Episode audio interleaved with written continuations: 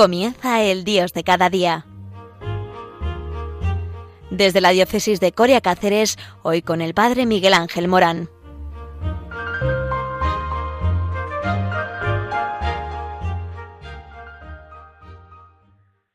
Muy buenos días a todos aquí en Cáceres desde eh, el oeste eh, eh, porque así es de versátil Radio María y nos abraza a todos con sus ondas, eh, tal como si fuera el manto de la Virgen María y cediéndonos la palabra Nuestra Señora de la Deosa, el Padre de la Dehesa, el Padre Benito Pérez Lopo, al que queremos muchísimo y en estos momentos saludamos. Y es que somos una gran familia, la familia de Radio María y es la familia de todos aquellos que creyendo y queriendo llevar la fe a la vida, eh, queremos, eh, pues eso, eh, que nuestra vida sea una vida de seguidores de Jesucristo y analizar los pormenores del día a día desde nuestra perspectiva, la perspectiva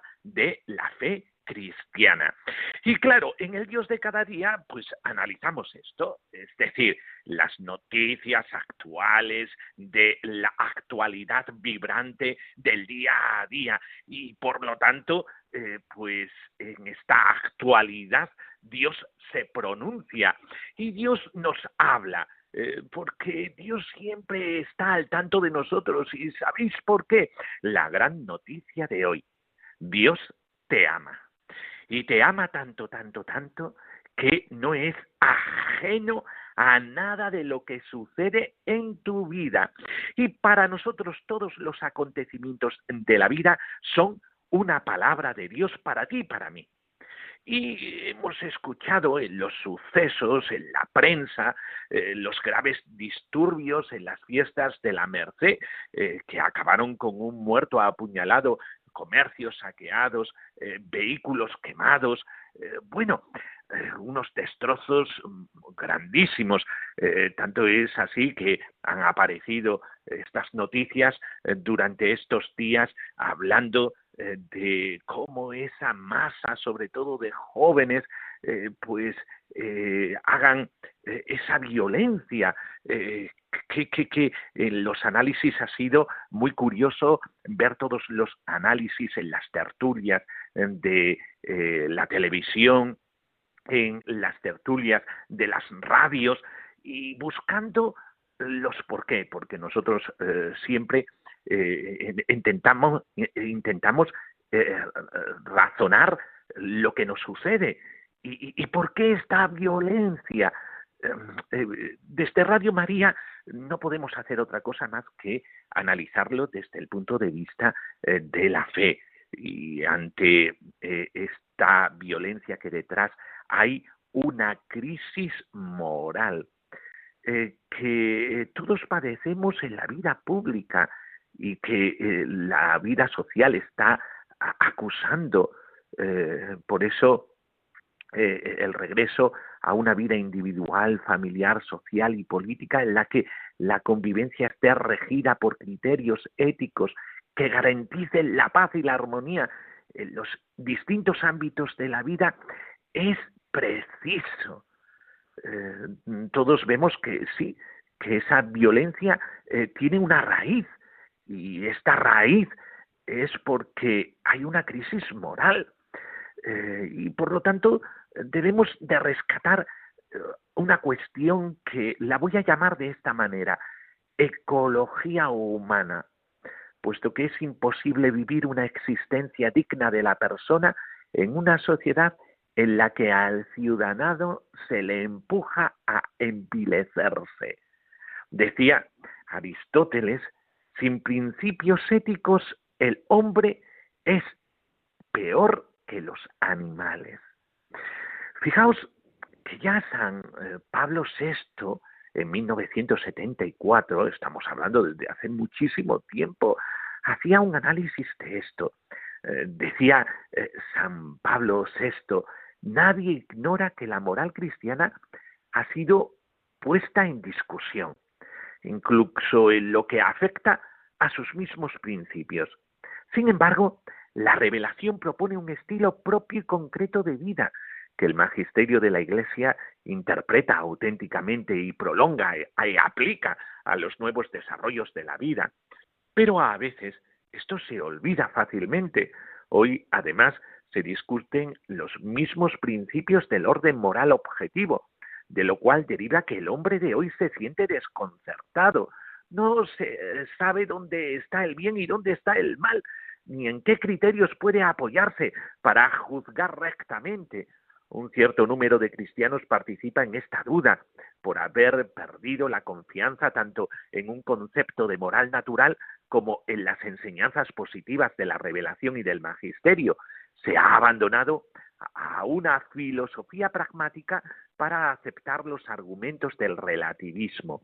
Nos pensamos que una de las causas y acaso la principal de esta degeneración de la mentalidad del hombre moderno se debe a la separación radical más bien que la distinción de la doctrina y de la práctica moral, de la religión, negando a esta toda razón de ser y privando a la primera de sus fundamentos ontológicos y de sus finalidades supremas. Ciertamente estamos ante un cambio de cultura que origina una sociedad nueva con profundas repercusiones en la interpretación moral y de la existencia individual y colectiva. Fijaos que esta crisis eh, podemos situar el comienzo de esta crisis en el siglo XVIII, cuando Kant, eh, un filósofo, se propuso buscar un fundamento sólido al actuar ético de la persona sin encontrarlo.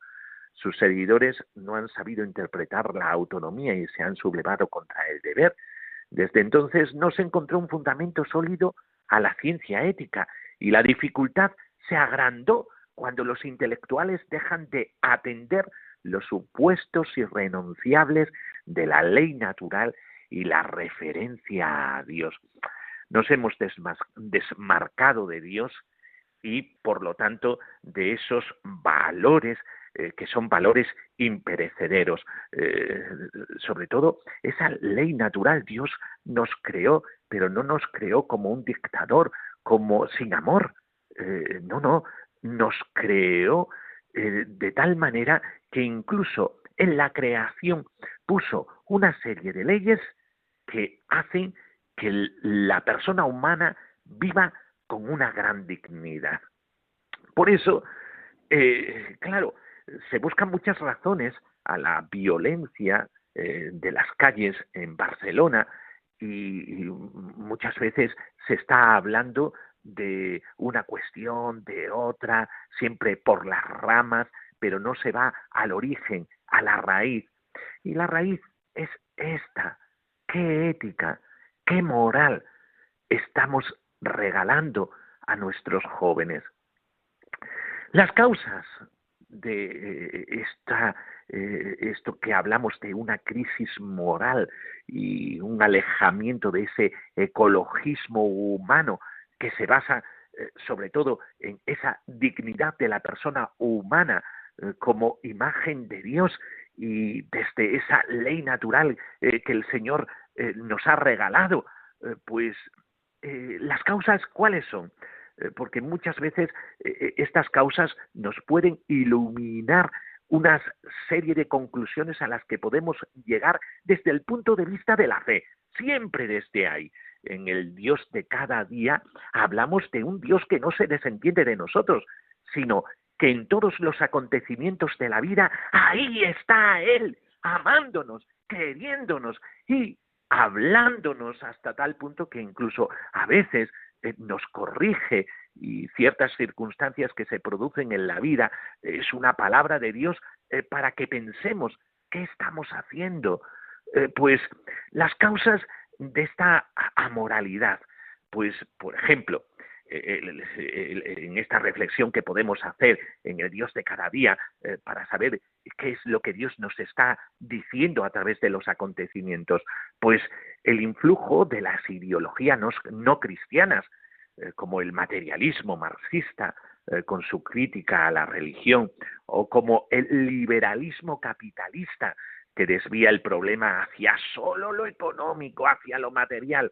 desviando la atención de los valores espirituales, de la salvación de las almas, podríamos decir nosotros, que están bajo la responsabilidad de los educadores.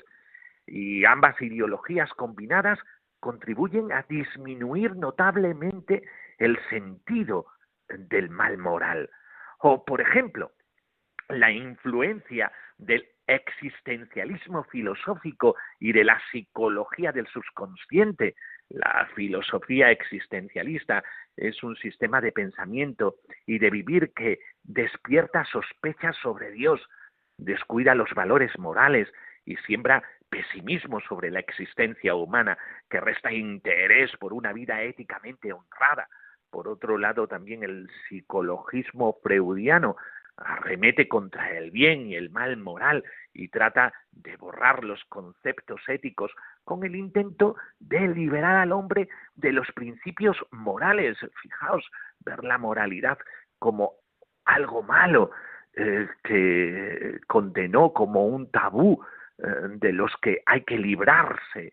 Además, estos dos sistemas fueron precedidos por el pensamiento de Nietzsche, eh, que fustiga sin piedad a la moral cristiana e incluso propone acabar con la moral. Ya no hablamos de la moral cristiana, eh, que es lo que nos compete a nosotros como creyentes, sino incluso toda ética. Es sorprendente este vacío al que eh, se llega con todos estos pensamientos en el corazón del hombre. También algo muy importante del que habló mucho el Papa Benedicto XVI, el relativismo. Acepta solo un único tipo de realidad, la física, lo que conduce a la crisis de la metafísica. La relatividad de la verdad y del error depende de la opinión de cada uno. Esto que incluso se hizo canción, ¿verdad? Depende, depende. Todo depende, depende de depende. nos podemos situar siempre en los grises. Qué triste es una vida gris, ¿verdad? Eh, todos queremos volver hacia eh, los grises, los grises de la televisión en blanco y negro. Pues la vida eh, en blanco y negro con grises, precioso, ¿verdad? con lo bonito que son los colores. Lo que esto, este pensamiento conduce a negar el conocimiento racional, alistándose un pensamiento débil, y reflexivo, fácil de manipular, que fomenta el desprecio a la verdad. Claro, no existe ninguna verdad. Y al pensamiento racional, que es la base de las ciencias, y por lo tanto, eh, pues eh, se carga en la misma ciencia.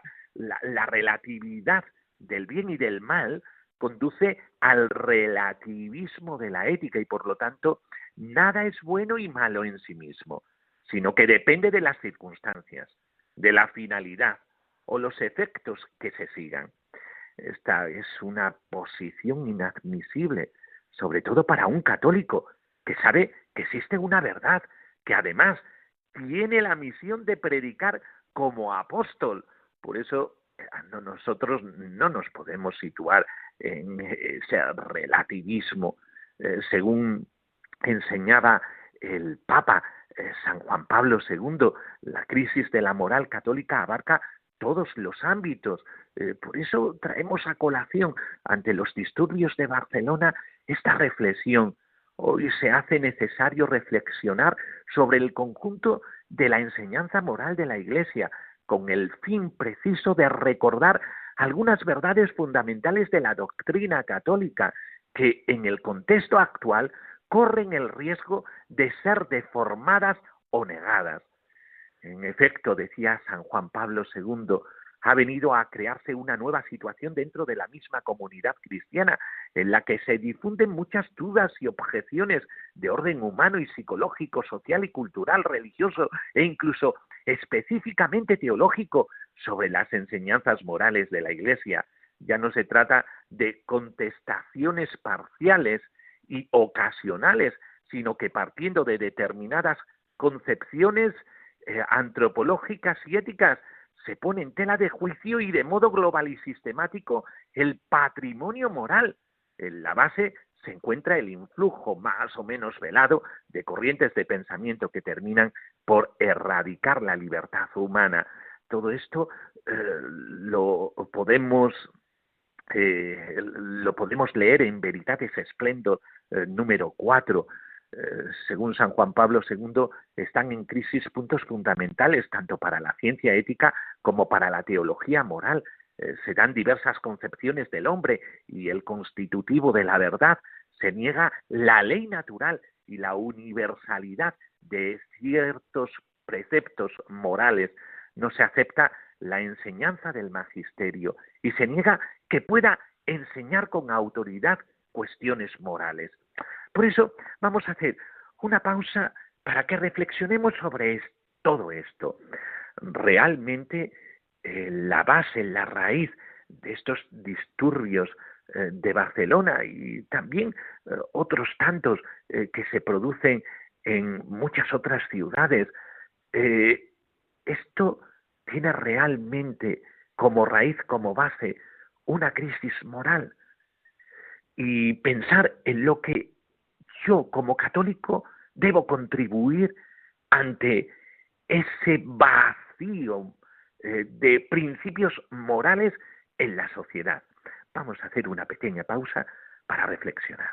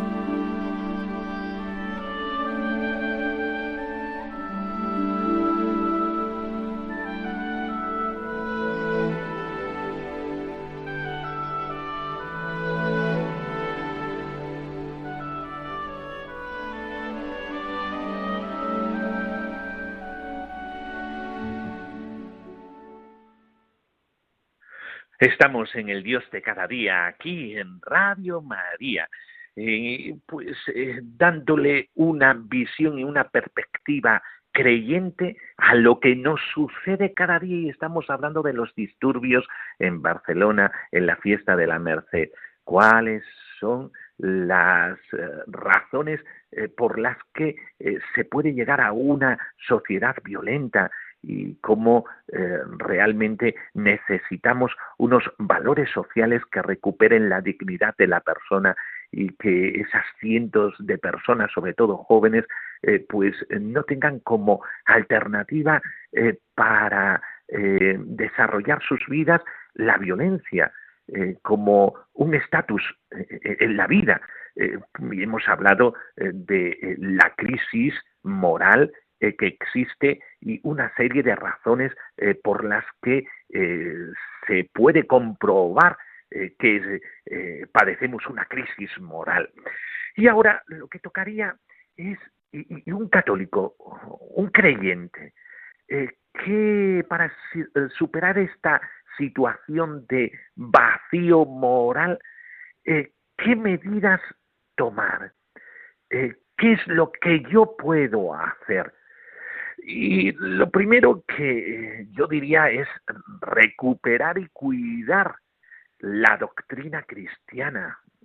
Si la crisis en buena medida ha sido provocada por los errores doctrinales, se hace imprescindible conquistar de nuevo la verdad en torno al mensaje moral predicado por Jesucristo. Una cosa son las posibles discusiones y posiciones teológicas diversas y otra muy distinta, la responsabilidad de predicar el magisterio de la Iglesia eh, como eh, ese servicio que tiene la Iglesia a eh, poder actualizar el mensaje de Jesucristo. Segundo, muy importante, es preciso exponer el mensaje moral más cercano al Evangelio. Eh, sí, más que nunca debemos de aproximarnos al origen, al Evangelio, como seguidores de Cristo. La primera página de la moral cristiana es la misma vida histórica de Jesús de Nazaret. Es preciso acercarse a su vida y descubrir las grandes actitudes morales que él mismo asumió, cuál fue su comportamiento frente a Dios y en relación al hombre, cómo actuó en relación al dinero, al trabajo, a la amistad humana, a la injusticia, al dolor, sin caer en una moral de actitudes. Las disposiciones de Jesús frente a las circunstancias de la existencia humana encuentran en los ejemplos de su vida el canon de comportamiento cristiano.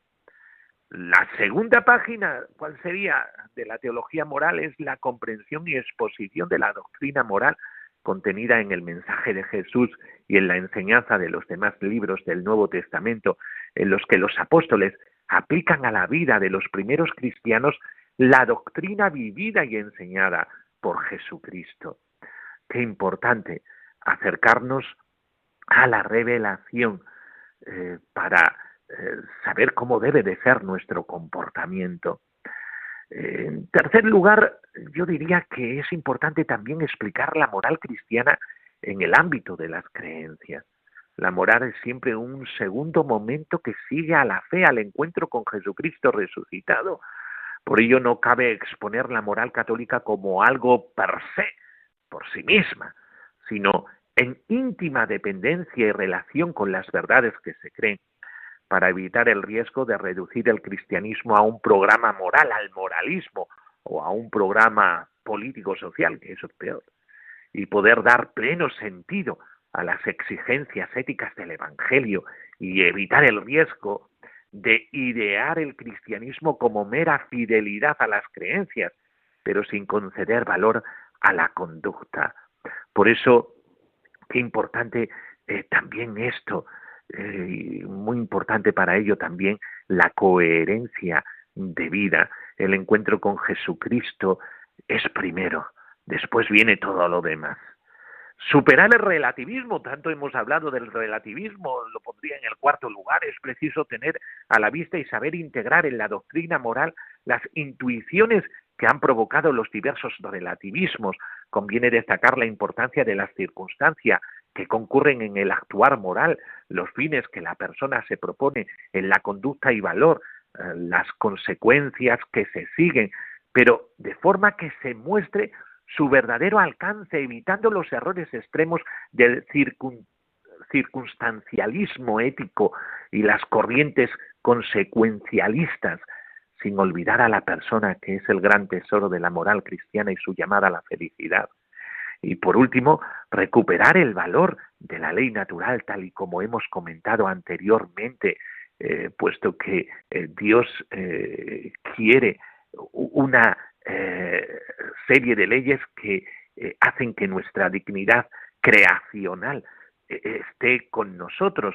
Y por último, todavía más importante, la necesidad de un testimonio coherente y comunitario de la fe cristiana éticamente vivida, dada la profundidad de la crisis y el grado de inmoralidad en que viven amplios sectores de la sociedad, como las estadísticas expuestas eh, que hemos visto en lo del Día de la Merced, se impone un testimonio de vida vivido espontáneamente y comunitariamente, de forma que testifique la grandeza de la moral cristiana y que atraiga por su coherencia y autenticidad.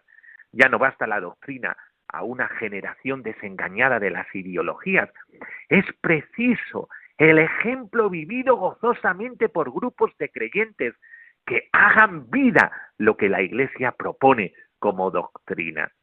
Pues nada, amado oyente, necesitamos católicos bien formados y que vivan y amen su Iglesia y su fe con alegría y un profundo sentido de trascendencia cada instante y que impregne de amor cuanto toquen, como lo hizo Jesucristo. Esta es nuestra tarea. Pues eh, eh, os bendigo eh, queriendo compartir con vosotros este pensamiento y queriendo tintar nuestra realidad desde la fe. Por eso os bendigo la bendición de Dios Todopoderoso, Padre, Hijo y Espíritu Santo, descienda sobre nosotros. Amén. Pues hasta el próximo día, aquí en el Dios de cada día, qué bien se está con vosotros.